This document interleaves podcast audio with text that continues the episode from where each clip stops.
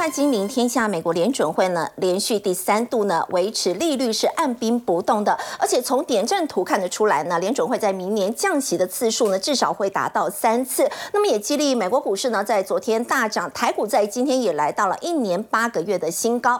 不过现在美国总统拜登的支持率呢却是非常的低，不过却也有报告说呢，拜登的支持率越低呢，反而是会变成美股上扬的一个非常好的契机。而说到在美国跟中国之间的关系呢，现在持续的紧张，但是美国呢却有七十四个这个机构呢，他们像包括在中国以及在香港的这个企业呢，注资的这个金额达到了二点二兆元，这会不会让美国对中国的制裁现在出现破口呢？另外在台积电的部分呢，今天填息哦，那么是秒填息的一个情况，表现呢可以说非常的亮眼。那么台股在接下来农历年前是不是真的可以上万八呢？以及台股来到了这个。水位之后呢，接下来到底这个要如何来布局？包括呢年增还有月增的这个双增股，接下来到底该如何来挑选？我们在今天节目现场为您邀请到《金周刊》副总主笔段诗杰。大家好，财经专家游廷浩，大家晚安。资深分析师谢晨燕，各位好，大家好。资深分析师林信富，大家晚安。好，我们先请教廷浩哦，这一波的升息循环现在已经可以宣告是告一段落了吗？从昨天联准会主席鲍尔最新的这个声明呢，也可以看得出来，而且从大家非常关注的这个点阵图看得出来啊，明年至少降息的次数会达到三次。呃，没错，基本上我们可以把它定调为，这是联总会主席鲍尔在本轮升息态势以来第一次。发表很显著，非常明显是属于鸽派式的谈话。对，他本身的谈话并不是重点，因为他基本上也提到了通膨到现在为止还是相对比较严峻，我们必须啊长时间的去观察它的变化。但重点是从点阵图我们就看得出，本轮联总会官员呐对于明年利率预期的变化，基本上就是降息三码起跳了。那事实上市场的预估值啦，因为降息它不一定是完全的好事。如果他明年给你预估降个七码八码，那市场不跌才怪呢。为什么呢？因为我们都很清楚哦。利率的调降，它可以适度引起流动性。毕竟你利率调降了，那你。投资人要借钱，他付的利息就变少了，它更有利于资产的炒作。可是如果你一路把未来的降息路径呢，降个七码八码都说好了，那市场就会怀疑联总会是不是已经意识到经济形势有严峻恶化的窘境。所以呢，最好试出那点我会降一点点，但是我不会降太多的这种预防性降息的论调。那市场上资本市场就非常乐开心了。所以现在明年会降息，并不是因为明年的经济一定很差，而是有可能会变差，所以我先预防性的降息。没错，所以你可以观察到，在整个二零二四年目前的点阵利率图哦，因为它是由十二名官员所投票来预测明年的利率点位变化，从现在的五点二五到五点五 percent 哦，下滑到明年大概中位数是四点六 percent，所以基本上就是降息三码到四码起跳。那有没有可能持续的下调？我们要看明年的点阵图哦。那至于二零二五年是否会显著的下调，这就不一定。点阵图我们不能预估太远，因为市场的每一次的 FOMC 利率决策会议都会改变。我们真正要留意的几个方向啊，是。联总会这一次除了公布点阵图以外，也针对整体经济的形势啊，发表了自己的预测图哦。联邦基准利率啊，它中性下调是一个长期的趋势。我们真正观察的是 GDP。成长率的部分呢，我们可以观察的很清楚，整个二零二三年的 GDP 成长率哦，今年年增联准会是提高了很多，来到二点三到二点四 percent 哦，但明年突然就降回到两个 percent 以下了，市场会怀疑啊，哎，那联准会的意思是明年经济不会好吗？那干嘛呢？把明年的年增率给调降呢？我个人认为哦，联准会到目前为止哦，对于明年展望仍然是定调为软着陆可能性比较大。那为什么要调低它的经济预测成长呢？因为今年机器太高了，他把今年的经济成长率调高，明年当然会因为机器效果稍微有一点回档了。机器高，所以明年当然会比较回来。对，所以二零二五年又会重新回到一个上行的轨道啊。对，那再来是失业率的部分哦，联准会预估啊，本轮大概在明年啊稍微超过四个 percent 以后啊，后年就会均值的回调，所以只要。失业率没有来到五个 percent，基本上我们就会定调为啊，就算它是衰退，也非深度衰退。为什么？因为衰退定义其实很多种啦，通常只要连续两个季度的 GDP 呈现负增长，我们就可以称它为衰退。可是刚才也提到了，那过去如果跳太高。稍微跌回来，这样子算不算衰退呢？其实不算。真正的定调区别就是失业率有没有大幅的飞增。那按照联总会给予的预估图哦，联总会是不相信明年会有大规模失业的情况发生的。所以如果明年 GDP 还是在走皮，数字不好看，那代表真实衰退吗？我认为不是的。所以基本上联总会的态度很明显了，明年就是软着陆。原本市场预期是脸着陆嘛，到现在这个。可能是轻度衰退，到现在是软着陆。那我相信哦，直到市场上意识到不着陆的机会大幅提高之后啊，你才要担心股市有没有激起过高的问题啊。不过我们刚才也提到了，联总会为什么在这个时间点呢，它不趁机去歼灭通膨呢？你说？你对于明年经济预期不错啊，你认为有机会软着陆啊？那现在市场上风险资产炒那么高，对，道琼都创历史新高了。你看到纳指、标普、费半都创下今年这个今年以来的历史新高。哎，资产价格炒作这么凶猛，你为什么不稍微抑制一下呢？反正现在经济没什么大问题嘛。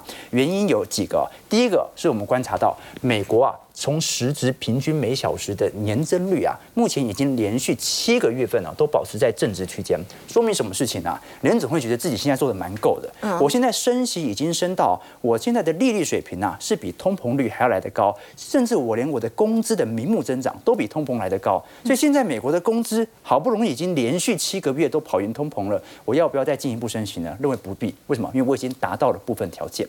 那再来哦，联总会为什么我把它定调为预防性衰？退退哦，因为联总会这一波符合市场的预期啊，它有一个针对性的意味。什么针对性的意味呢？就是我们观察到明年经济会不会下行？其实还是会，因为消费正在退却。而明年我们看高盛啊、摩根士丹利啦、J.P. Morgan 啊、巴克莱、花旗哦，明年预估经济最为匹配的季度啊。在哪两个季度啊？就是明年的二季度到三季度。三季度对。表现幅度啊，是你看花旗预估比较悲观，认为是负增长啊，这样就算衰退了。那你像是摩根士丹利啊，J.P. Morgan 啊，预估大概都是零点五 percent 左右的增长幅度。所以如果明年二到三季度是表现最差的季度，那现在市场普遍预估只是什么时候开始降降息呢？在明年的三月份，也就是故意啊，在你可能消费衰天衰退之前的前一个月。我先给你降息，我第一季就先降息，对，那我就看你到时候衰不衰退嘛。对，哎，你不要觉得说降息一码好像对于投资人没有太大的影响哦，这对于很多我们看到资产阶级或者资本家来看的话，你降息一码等同于表态，利息降息循环可能已经开始，到时候你等同于。这个释释放出那种利率下滑对于资产炒作的信号啊！你利率都愿意下调了，你不就是告诉大家不要来存定存了，不要来投资货币型基金呢？赶快去进行新一轮的投资嘛！所以呢，如果他故意卡在衰退之前一个月降息的话，我认为是有蛮显著的提振作用的。那再来第二件事情，我们要关注的，联总会为什么现在不趁机的歼灭通膨？除了刚才聊到的几个原因之外啊，另外一个就是联总会的升息效果，它传导企业过去来看，通常是。五个季度左右，也就是说，联总会它的紧缩效果，一直到企业的利息啊支付有一点困难的时候，差不多要隔一年初。那你可以观察到，什么时候我们开始降息的？呃，什么时候我们开始升息的？大概是去年的三月份左右。对，那你往回推五个季度。就是现在到明年年初，所以明年年初这些企业的利息压力突然来了之后，我又给你适度的进行一些降息，情绪性的释放。所以我们现在有两重打击，有一个是升息正在进行中，这是现在进行式，但是降息的预期会扰乱企业的心智，企业本来都要进行资本准结了，不敢投资了，哎哎要降息了，那我好像就没这么恐怖了。所以我常跟投资人分享，这个联总会跟市场的关系，它本身就是一个博弈系统，就好像男女朋友一样，联总会就像男。孩子，市场就像女孩子哦，这个。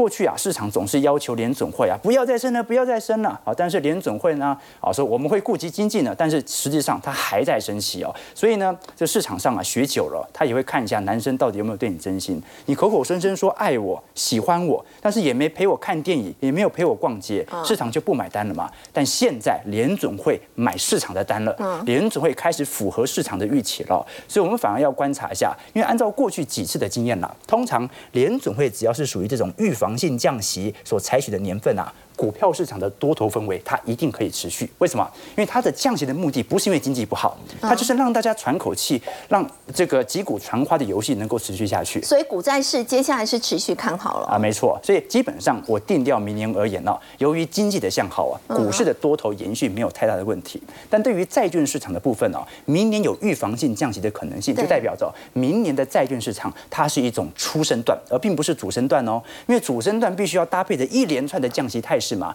你不可能期待明年股市大涨，债市又大涨，它迟早要有一点替代的效果。所以对于明年而言哦，基本上两项资产都有向上的区间，但是报酬率可能会相差比较多。股市会比较多。哎，对对对。好，不过我。们说到股市，现在大家有说有一个指标哦，非常有趣，可以来看，就美国总统拜登他现在的这个支持率有来到一个新低点，但是呢，却有报告是说他的支持率如果越低的话，反而对美国股市是看涨是有利的嘛？啊，对啊，拜登最近也是受到非常多的干扰啊。你看，在昨天众议院才这个以二百二十一票对上二百一十二票啊，展开对于拜登的弹劾调查了。不过你要知道，因为弹劾一一定要经过参议院同意，那参议院目前为止还是民主党掌握的，所以它基本上算是一种政治攻防而已哦。不过我们看到最近很多的美国，你像是 CNBC 啊或者彭博社啊所做的研究却显示哦，拜登支持率现在是蛮低的啦。我们按照 NSNBC 哦目前的统计民调啊，拜登大概三十一 percent，落后川普大概三十六 percent。那现在的状态哦，反而很多的投资机构认为啊，这种状态反而是不错的。为什么呢？因为现在越低的总统支持率啊，可能越不容易低出现这种低于预期的状况。什么意思啊？就是说。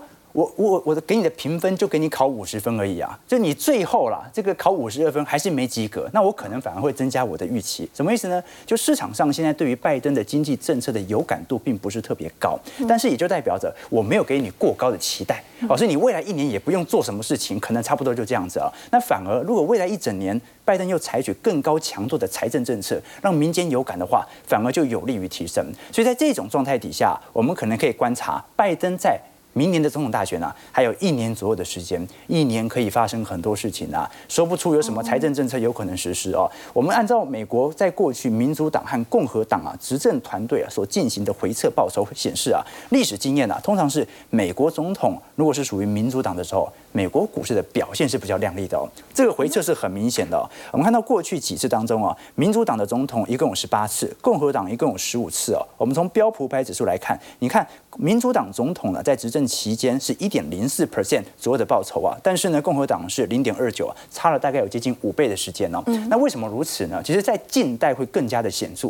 共和党是主张哦进行资本上的松绑，或者说有利于减税啊等等相关的右派政策哦，而民主党是偏向左派政策的财政刺激哦。那我们都很清楚，从零八年以来，基本上整个美国股市的基调，它完全取决于政府的宽松力度，它就取决于联总会和这个我们看到行政部门哦。所以，当民主党啊。它的左派政策就是进行大量的这种财政补贴的话，那很明显都对于股市有显著的拉抬效果。我们始终要了解说，还有一年的时间，这一年它不一定会符合自然的景气周期。为什么呢？第一是我们刚才聊到的，联总会在停止升息以后啊，股票市场不见得就向下崩跌，预防性降息也不见得会向下崩跌，只有它是纾困型、紧急性的降息才会。所以按照过往的经验显示，标普百指数啊，在利率高点的当下。通常啊，整体涨幅啊，三个月是九点零九 percent 起跳的，是表现幅度来的最高的。你在前三个月，或者说已经开始降息后的三个月，表现都没有这么的亮丽。但现在这种状态来看的话，我个人认为啊，是一个恰到好处的状态。为什么呢？刚才聊到了嘛，鲍尔的态度是这样啊，劳动力市场表现不错，明年经济也不差。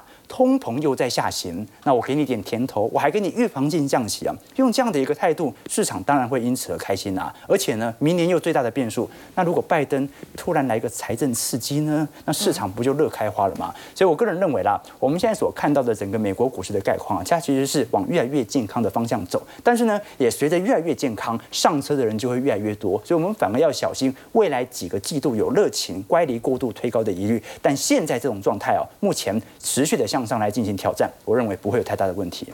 好，刚刚廷浩让我们看到呢，美国的这一波升息循环，在昨天美国联准会主席鲍尔的一番谈话，大家觉得这一次的升息循环已经告终。在明年，从目前的点阵图来看呢，降息的次数至少会有三次，而明年美国经济软着陆的机会非常的大，而且股市呢也是持续看好。那么在台股的部分呢，会不会也受到激励呢？我们先请教幸福哥，在今天台股的部分呢，表现当然也是非常的亮眼，包括台积电秒填息，包括台股在今天已经站上了一年八个月的新高。嗯。对哈，今天呃台积电呢是除息哦，这个三块钱哦，除三块钱。那其实今天一开盘呢，就马上做了一个填息的动作哈。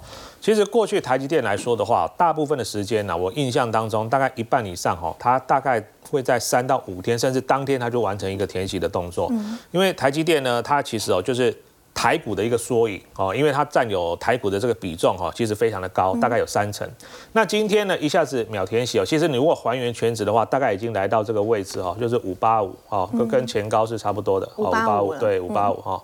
然后呢，今年的高点是五九四哈，大概还有九到十块钱的空间。但是目前啊，我看到的全不管是外资或本土法人哦，他们给的这个目标价，没有一家是低于六字头的。对哦，那甚至还有人喊到七字头了哦，因为今年台积电大概赚三十到三十一块哦，那明年呢，大概平均下来估大概赚三十六到三十七哦，三十六到三，也就是说你用三十去算。明年三十六好了，其实台积电啊，目前的版本是会成长大概两成。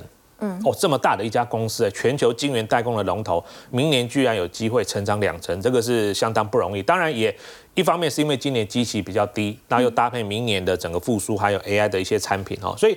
告诉我们，就是说，我们就以这个假设三十六块来估好了。其实哦，长期以来了哈，台积电呢，本利比哈会介于十五到二十倍之间，哦，十五到二十倍之间。所以呢，其实以目前还在六百块以下的价位，我觉得其实还是不算贵。好，虽然说从低点大概五一六五二零涨上，对，大概涨一成。哦，涨一成，涨了六十块钱，涨一成哦。不过我觉得接下来呢，台积电哦，虽然它不会天天涨，因为毕竟它权重太大了哦。但是呢，我觉得在六百块以下，只要有拉回，呃，观众朋友还是可以留意。那今天一个重点就是新台币了哈，因为像刚前中哎，升值超过对对对，像刚刚廷浩有讲哈，就是鲍尔终于松口了哦。对。那也预计这一波呢，这个升息循环已经结束，明年要正式进入一个降息的循环哦。所以此言一出。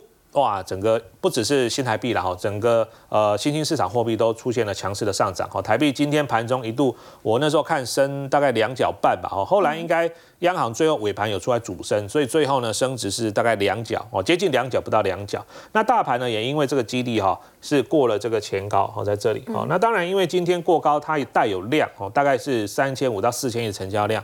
前面一段时间大盘在横盘震荡整理，大概都是三千亿左右了哈。所以我觉得接下来呢，可能又会开始进入横盘整理期。哦，因为今天你说，哎，一下涨一百多点哦，那如果说每天都这样一百点、两百点在涨，嗯，很快就万八了，甚至明年过年前就看到两万了，哦，也不可能了。所以还是会先整理一下。哎，对对对，会整理哈，因为其实新台币它不会说一路强升了，哦，所以接下来我觉得到过年之前，今年过年大概是这个二月份，哦，这一个多月的时间呢，我觉得指数当然是看多，但是不会一路大涨，一路大涨，因为第一波涨上来之后是又急又快，哦，这里，哦，这一波又急又快，涨了一千五，哦，但是你不可能都都。复制这样的走势了哈，接下来我觉得大盘是温吞，但是呢个股的挑选就会非常重要。万八还是有机会，有有有有机会，但是会慢慢推进了哈，会慢慢推进。那当然选股的部分哦，对，大家会比较关心，那我要怎么挑股票？哦，这是一个重点哈，因为呃现在已经大概十二月中旬了哦，那大概一到十一月的营收我们都知道了，是那。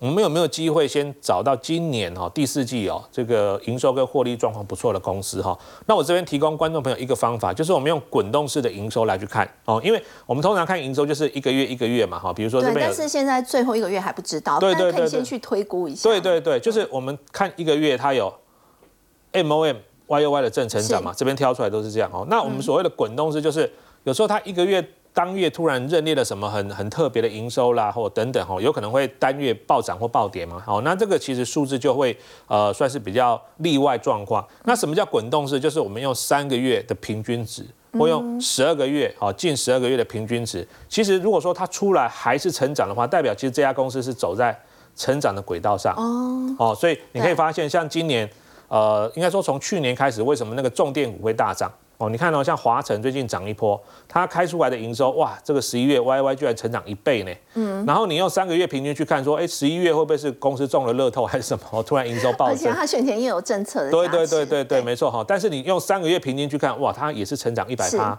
哦，然后呢，近一年十二个月成长五十五趴。那当然。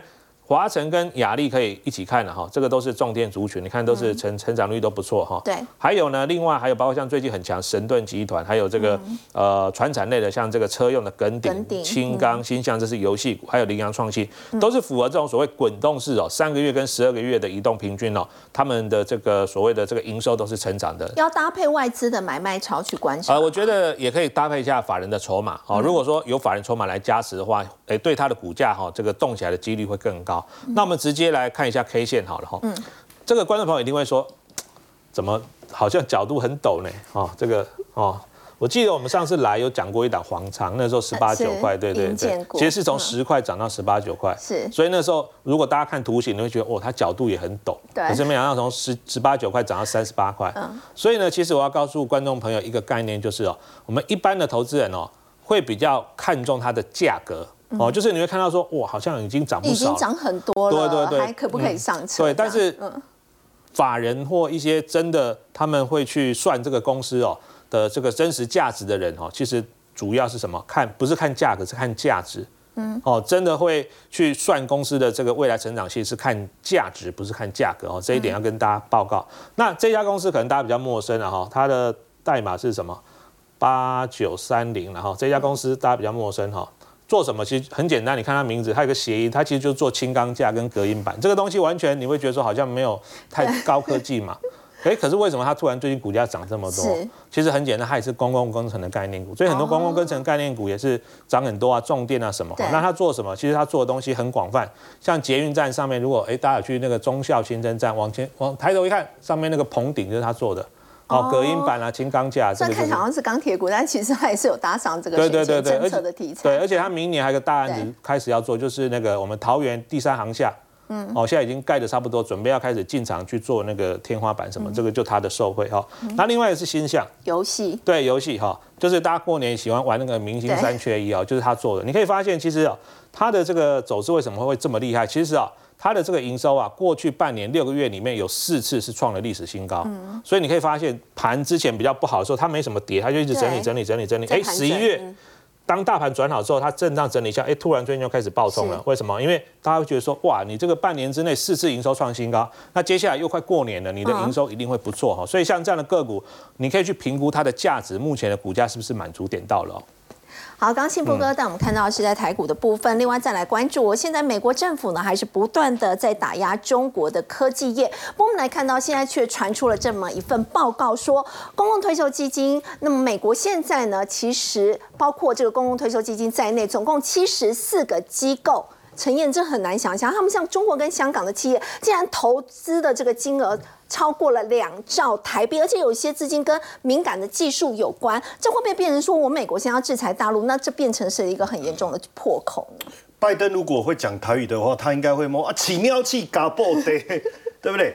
他明明很认真，跟商务部他们一直在扩大这个实体清单里面。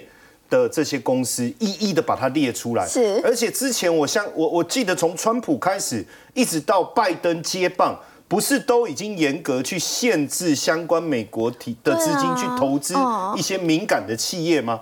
结果没想到这份报告，未来联盟的报告里面七十四个，哎，对，七十四个。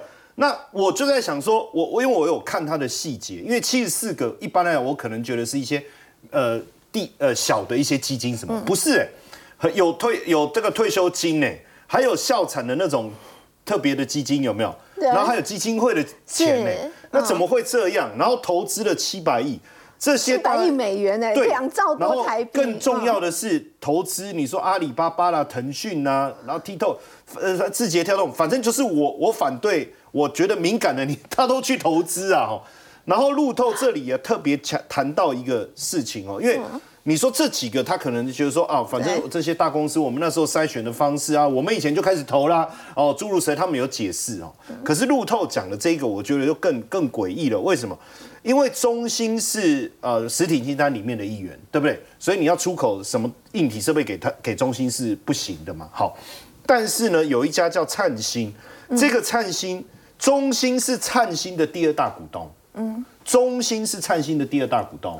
OK。然后中兴有出货给灿星，啊，那中兴没有被制裁，可呃，中兴被制裁，可是灿星没有，灿星没有，那可是这两个就有关系啊，他是他的股东。你如果一般来讲，我们叫什么？呃，你在写财报的时候，你要关系人交易这些都要注记，对不对？是。好，更有趣的事情是，中兴买不到美国的软体，灿星可以。那灿星买到，意思就是中兴给他用就好了嘛？对。而且。他还有两个资金在支持他哦，其中就我所知是富国银行的资金，还有一个是一个基督教大学，那个可能我们就他的身份就就可能比较小。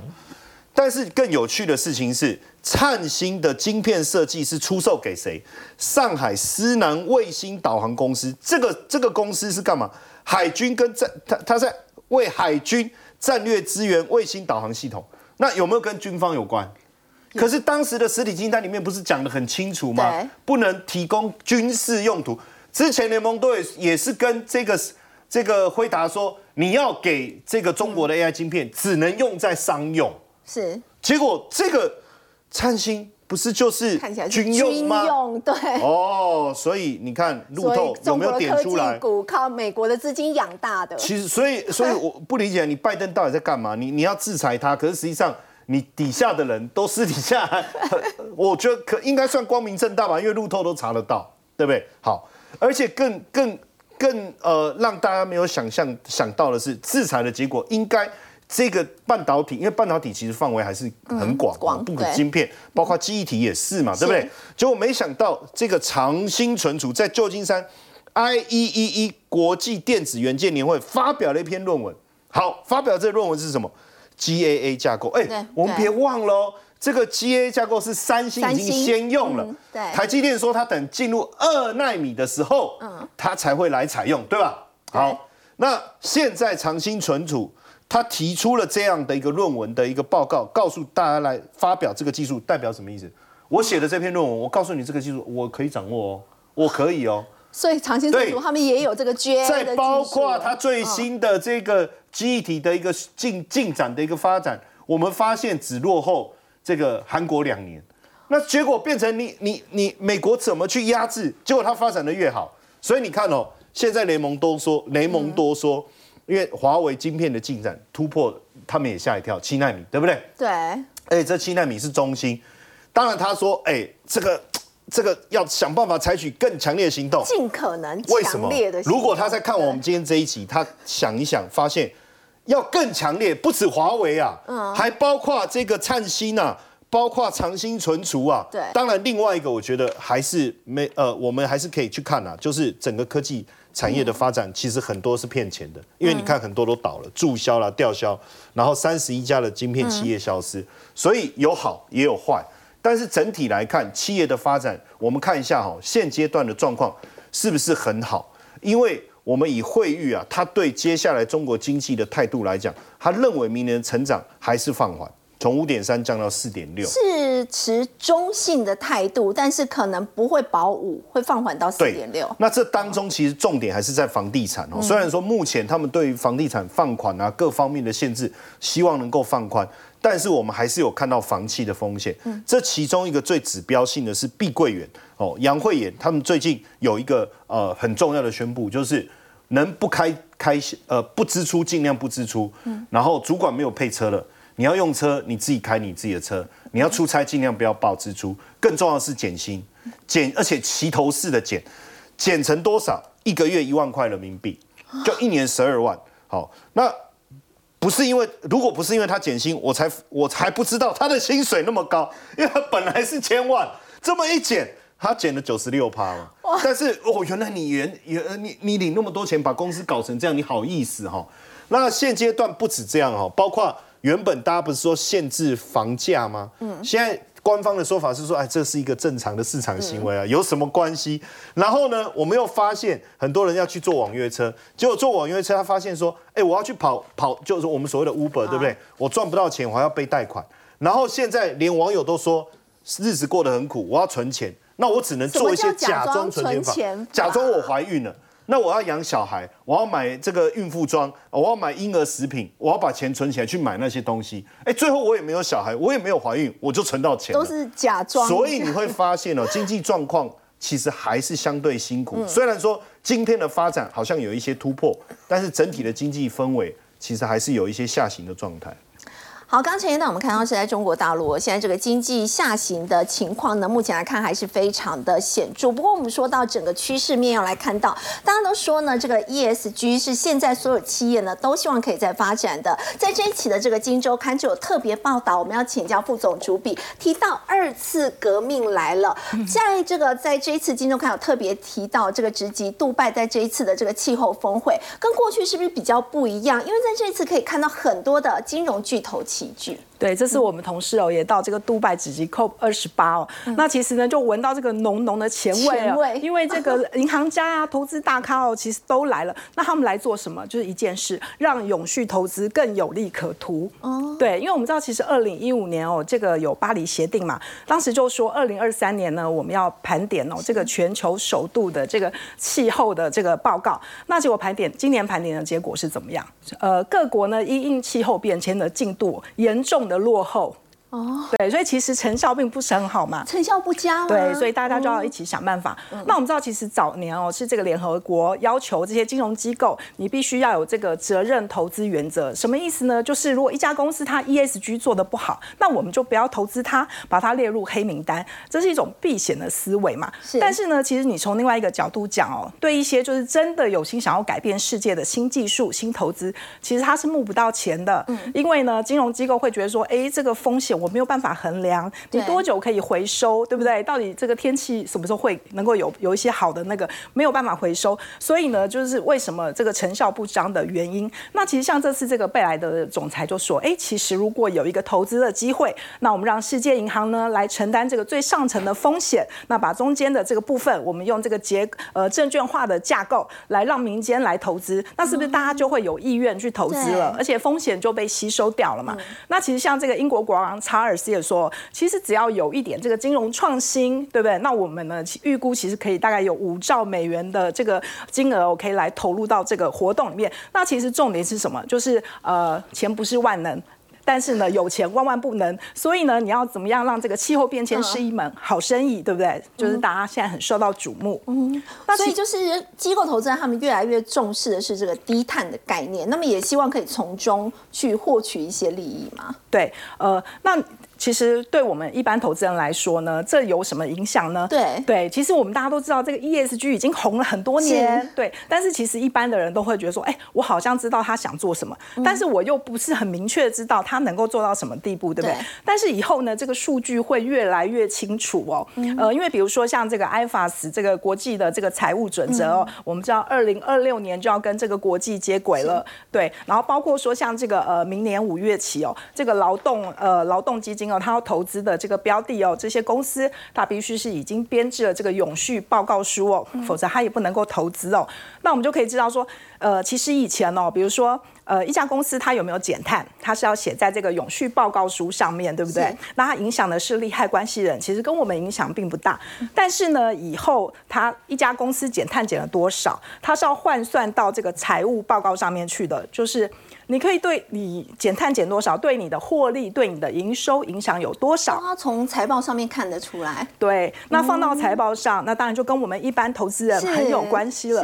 那我们也知道，其实很多大厂它都开始，呃，比如说像苹果，它就要求要禁零，它都已经宣誓了嘛。它势必也会要求我们这些供应链，就说你一定要努力的减碳，不然的话，可能以后我们台湾又是靠外销出口，以后可能就做不到他们的生意了。所以说呢，这些大厂如果不赶快开始动。起来的话，那可能就会很容易被淘汰。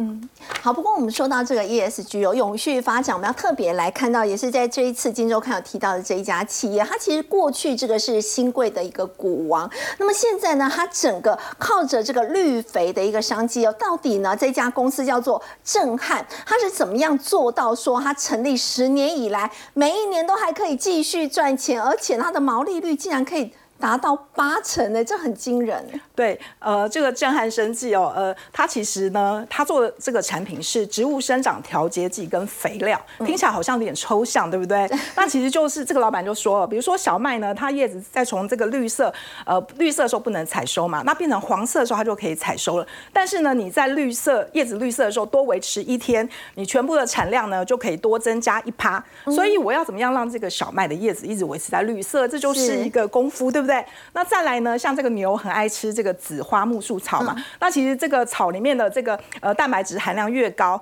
那牛这个分泌的乳汁就会越多。那所以怎么样去提高它的蛋白质含量？其实这些就是他在做的事情哦。那其实我自己有去采访，我觉得也蛮有趣的，因为它是在南头，其实有点远，但是你进去就是它当然这个花草扶疏非常漂亮，那里面都是这个大家穿着白袍在那边做实验啊，看显微镜哦，就很有趣。其实老板也有说你在南头这个地。地方哦，你要找到他们超过八成是硕博士哦，哎真的是不容易。你吸引人才就是一个那个嘛。那再来的话，当然它就是靠药证了。呃，其实我们知道这个人体有这个临床实验嘛，你有新药的药证，那这个植物的农药跟肥料，它其实也是有药证的哦。那也就是说，你拿到这个药证，你的技术在手上，你就不需要跟人家销价竞争。那所以就是呢，它这个高毛利的这个方法哦。那其实我们也知道说，呃，像这个欧盟要求，二零三零年的时候，这个农药要减量百分之五十，肥料要减量百分之二十。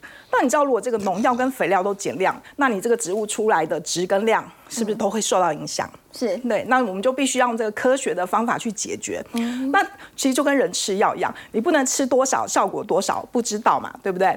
那呃，就现在大家不都讲减碳吗？对那其实减碳，我们知道，如果你零排碳，你甚至是负的话，你还可以把这个拿去卖钱嘛。那植物有一个很大的功用是什么？吸收二氧化碳。哦，对，所以这个农业生计呢，以后也会是在这个呃气候变迁里面的一个关键的环节。好，刚刚副总主笔带我们看到呢，以后这个农业在气候变迁，它是一扮演一个非常关键的环节。但其实除了如此，我们说到减碳，它是一个趋势。其实对牛弹琴，其实也可以做到减碳，到底是怎么做到的？我们先休息一下，稍后来关心。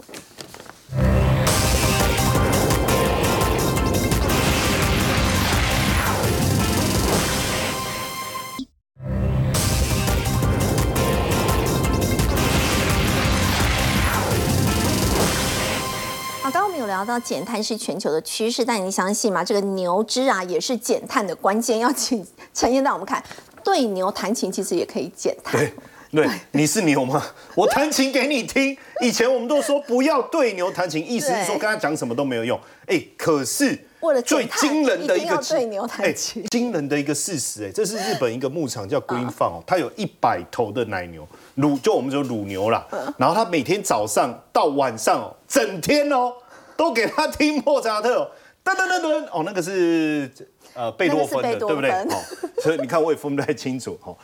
然后呢，他说这些乳牛听完这些音乐以后，看起来很舒服，然后呢，产出的牛奶特别甘甜醇厚。你怎么评断？很简单，牛乳的脂含量，你知道吗？一般大概只有三点多，但是是它可以到四点一五，所以代表他听完莫扎特的音乐以后，整个牛脂他的心情跟状态更为放松，所以他产他的乳汁的状态就更好。对，脂肪的含量就更高。然后当然脂肪含量高，你喝起来的这个就更好。所以以后不要再说不要对牛弹琴，麻烦你弹琴给我听。但重点是什么？要古典音乐了哦。哦，那不止这样哦，还有一个新的发展是什么？在土耳其哦，因为他们的空间的关系，他没有办法让牛只出去跑。可是你要知道，牛如果没有 都没有出去跑，是不是会抑郁？就是你还是要给他们一些空间。对，要空间，他怎么给他空间？他既然给他戴三，就是 AR VR 的眼镜眼镜吗然后我不，哎，真的可以这样玩哦。他就给他戴上去以后，他就觉得哦，外面的草原哇，好好宽广哦。哇！误以为自己真的哇置身他就真的，草原然后哦他整个心情就放松。哎，结果他说，乳牛的产量哦，从二十二公升增加到二十一公升。你们到底在干嘛？又给他戴 VR，又给他听古典音乐，那不是更厉害了吗？哎而且真的哦，你看鹿儿岛，你有吃过日本和牛，入口即化，对不对？而且有日本和牛的餐点都特别的贵，他就给他听爵士乐，然后他说牛啊，哎，睡眠的时间增加以后，那个肉质就更软嫩了。哦，然后呢，你在这个这个大豆啊、玉米蒸熟的熟饲料以后，哎，真的是入口即化。嗯，所以三个路，哎，又听古典音乐，又听这个，又戴眼镜，真的看起来不得了。我们刚刚讲的这些，其实都跟减碳很有作用。对，因为实际上哦，牛的打嗝跟放屁啊，哦，它排气或者是打嗝都会制造这个温室气体可。是我们又不能塞住，让它不放屁，对不对？那温室，你看哦，占百分之十五温室气体的排放量。嗯。可是，所以如果我要增加牛牛乳的产量，或者是牛肉的产量，我是不是要增加牛只的饲养？是可是透过我们刚才讲这样的一个情况下，是不是我不用增加再额外增加温室气体的排放量，可是我一样可以达到这个成果？嗯当然，如果真的是我们要讲说碳中和的趋势的话，当然最好的情况，我们对于想要吃肉的人，或是每天我们都要吃蛋嘛。对那有没有可以有植物性的取代方式？所以现在食物减碳已经变成一种趋势，除了牛肉，蛋也是。好，你看这个图片哦，这是蛋，你相信吗？好像没有什么异常，对不对？对，它是蛋啊。因为过去我们所谓的这种所谓植物性的这些呃呃肉或蛋，其实我们一看就知道那个那个是是是素食嘛。可这个很厉害，这个不是蛋吗完全不是真正不是真的蛋，这不是真的蛋。它这个是一个天名厨叫简天才，他打造的一个无肉的菜单。这个是用什么做的？大型的藻类纤维跟藻类的蛋白专利的菌种，吃吃口感据说吃起来也跟蛋非常的像，就不止长得像啊，当然里面没有真的蛋黄，是没有真的蛋的蛋白。但吃起来会感觉像在吃口感真的蛋。各方面。嗯那当然，它有几个目的。第一个，因为现在呃素食人口的增加，它不是真的因为他的信仰或是干嘛，他也是希望说哦不要就是为了地球的环境嗯对贡献一份心力，所以大家开始吃素，类似这样的素食者越来越多。是那但是他还是希望能够吃到。蛋啊，或是肉类的口感啊，所以这样的一个需求开始产生。另外一个，你注意看哦，现在有所谓的素肉，可是现素肉现在的素肉跟以前的素肉最大的差别在哪里？以前的那个素肉一看就就不是肉嘛，你看就知道就不是肉，而且味道也不对。但是现在的素肉。哦，以前的传统就是面粉、豆子，对不对？香菇，对所以以前的素肉就是有香菇味嘛，一就不对嘛。可是现在的植物肉不是哎、为什么？它的口感、营养成分，它已经做到接近真正的肉。哦，吃起来口感跟过去大不相同。对，所以未来的植物肉基本上会不会也有碳权？第一个，因为我没有养牛、它也可以卖碳权。我没有养牛啊，嗯牛打嗝也好，放屁也好，基本上都是在增加碳的排放量。嗯，可是你现在吃的植物肉就没有这个问题，就没有这个问题。所以各位要特别注意哦，你看哦，这个弘扬食品它就是生产植物肉的制造商，然后呢，你看成长的速度这么快，那降低的碳足迹，然后。对未来的这个趋势来讲，我觉得也是一个非常好的一个示范作用。好，我们先休息一下，稍后来看到是靠着投资高股息的这个 ETF 哦，竟然有人除了投资之外，还可以额外用来买房，到底是怎么做到的？我们先休息一下，稍后来了解。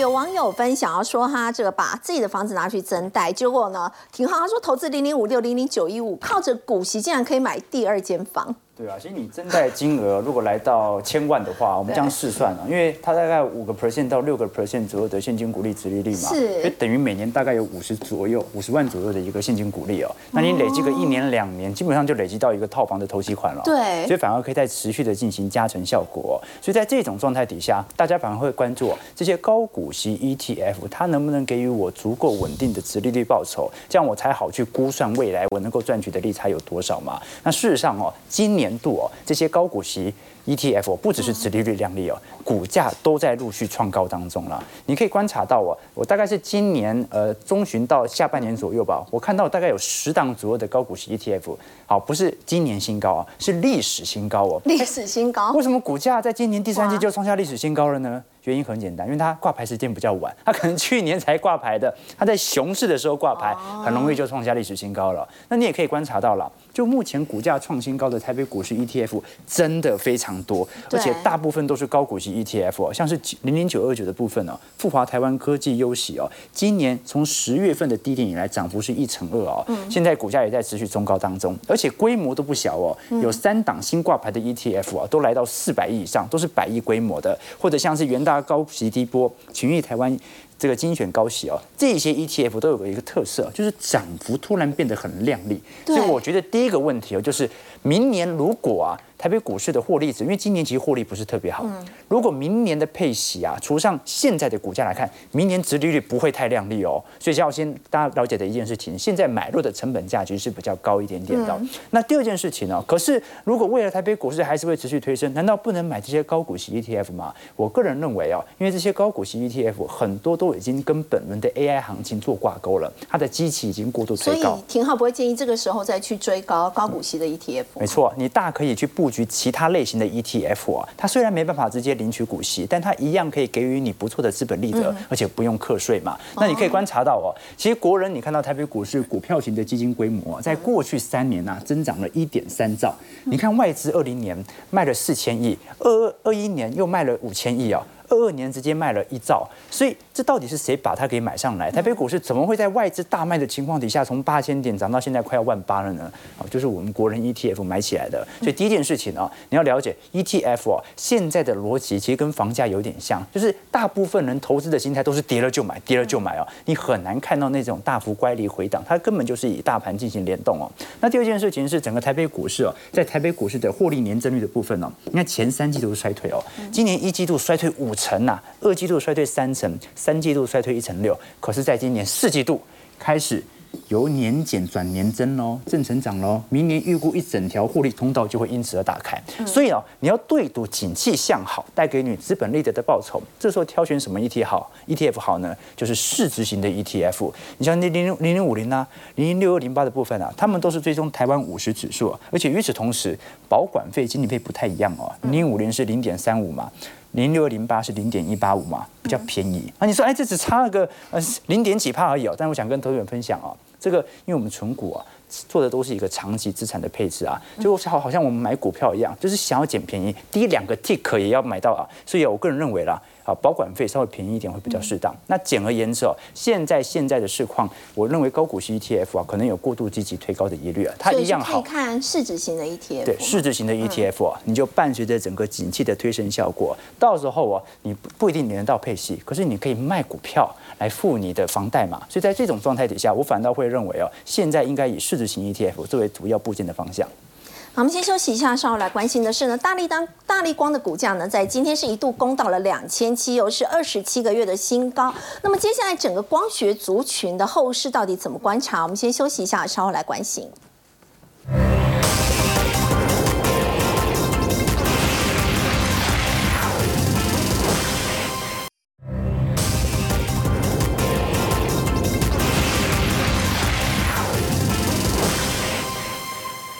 光股价呢，今天一度攻上了两千七，写下了二十七个月的新高。请教这个幸福哥，大力光呢一就是已经超车力旺了。是，接下来整个光学族群也会跟着被带动吗？呃，其实哦，大力光呢曾经哦当过台股的股王好一阵子了哈。那当然后来因为这两年哦手机的销售开始出现下滑，也对它的这个业绩跟获利造成不小的影响哈。不过呢，从今年第三季开始啊。这个全球，包括像是美国、中国大陆哦，这个手机的销售都有开始回温哦，所以也带动了这一波。大概是从七月、八月吧，陆陆续续呢，就有很多的，就是手机营收占它产品比重高的公司哈，整个状况就开始好转了哦。那这边呢，我们有从研究机构找了一个，它是全球智慧型手机的出货量预测哈。其实你可以发现哦，第三季虽然它年减大概还有零点六个 percent，不过呢，他们预估啊。到第四季的时候，会转为是正的两个 percent 哦，正两趴，那也代表说呢，其实哦，在经过了大概是两年哦，大概这样子的一个呃修正之后呢，手机的市场现在已经是比较健康了。那前一段时间呢，哦，应该是这个大力光，它还有传出来说要调涨这个镜头的价格啊，对，所以就是出货量开始回温，然后呢，价格也开始回涨，哦，这个就代表它的一个状况变好了。那我们来看一下哈，这边是我们整理的一张表格，台湾的这些所谓跟光学相关的概念股，然后你可以发现，其实哦，光学概念股很有趣哈，台湾很多家，但是长期以来获利比较稳定的是大力光、玉金光、啊，先进光，是是是是，没错哈。那亚光也是还 OK 啦，也是有赚钱的哈。那其他的话，有些可能就是遇到这个景气衰退哈，就是赔钱的几率蛮高的。那大力光今天呢，应该说这两天哦，就是快速的往上涨，其实也跟外资今天强力回补台股有关系哈，因为这个都是。带有全职的这个中大型的全资股，也是台湾五十的成分股。那亚光的部。